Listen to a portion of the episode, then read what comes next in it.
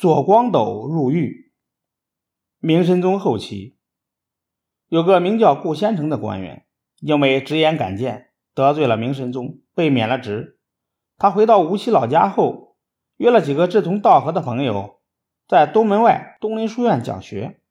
讲学期间，免不了议论国家政事，还批评一些当政的大臣。一些被批评的官僚权贵因此对顾先成恨之入骨。把支持东林书院的人称作东林党人。明熹宗刚即位的时候，一些支持东林党的大臣掌握了朝政大权，其中要数杨炼和左光斗最有名望。有一次，朝廷派左光斗到京城附近视察，并负责那里的科举考试。有一天，左光斗在官署里喝了几盅酒。见外面下起了大雪，忽然起了游兴，便带着几个随从，骑着马到郊外去踏雪。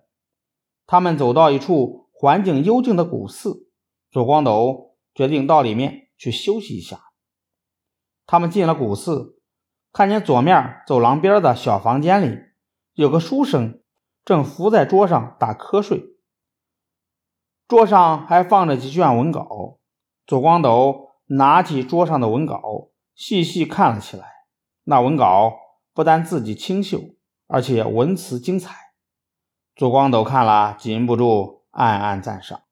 他打发随从到和尚那里去打听了一下，才知道那个书生名叫史可法，是新到京城来应考的。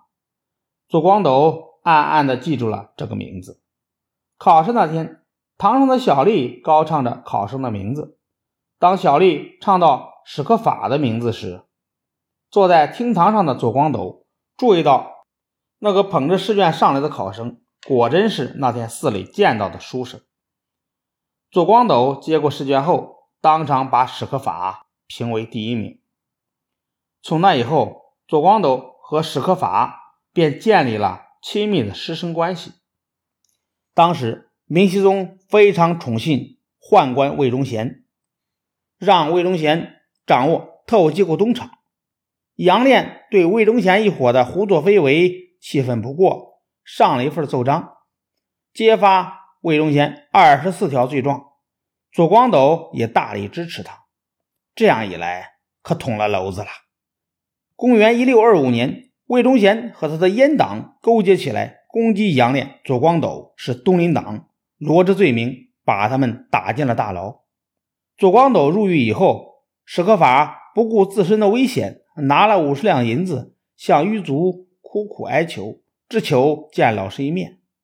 狱卒终于被史可法感动了，他让史可法换上一件破烂的短衣，装成捡粪人的样子混进了监牢。史可法找到关押左光斗的房间，只见坐在角落里的左光斗。遍体鳞伤，脸已经被打得认不清楚，左腿腐烂的露出骨头来。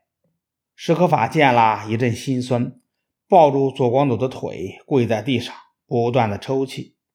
左光斗被伤痛折磨的睁不开眼睛，但是他从哭泣声里听出了是史可法。他举起手，用尽力气拨开眼皮，用愤怒的眼光看着史可法。骂道：“蠢材，这是什么地方？你来干什么？国家的事情糟糕到了这个地步，我已经完了。你还不顾死活的来这里，万一被他们发现，将来的事儿由谁来干呢？”史可法不敢说话，只好忍住悲痛，从牢里出来了。过了几天，左光斗和杨炼等被魏忠贤杀害。史可法又买通了狱卒，把左光斗的尸体埋葬了。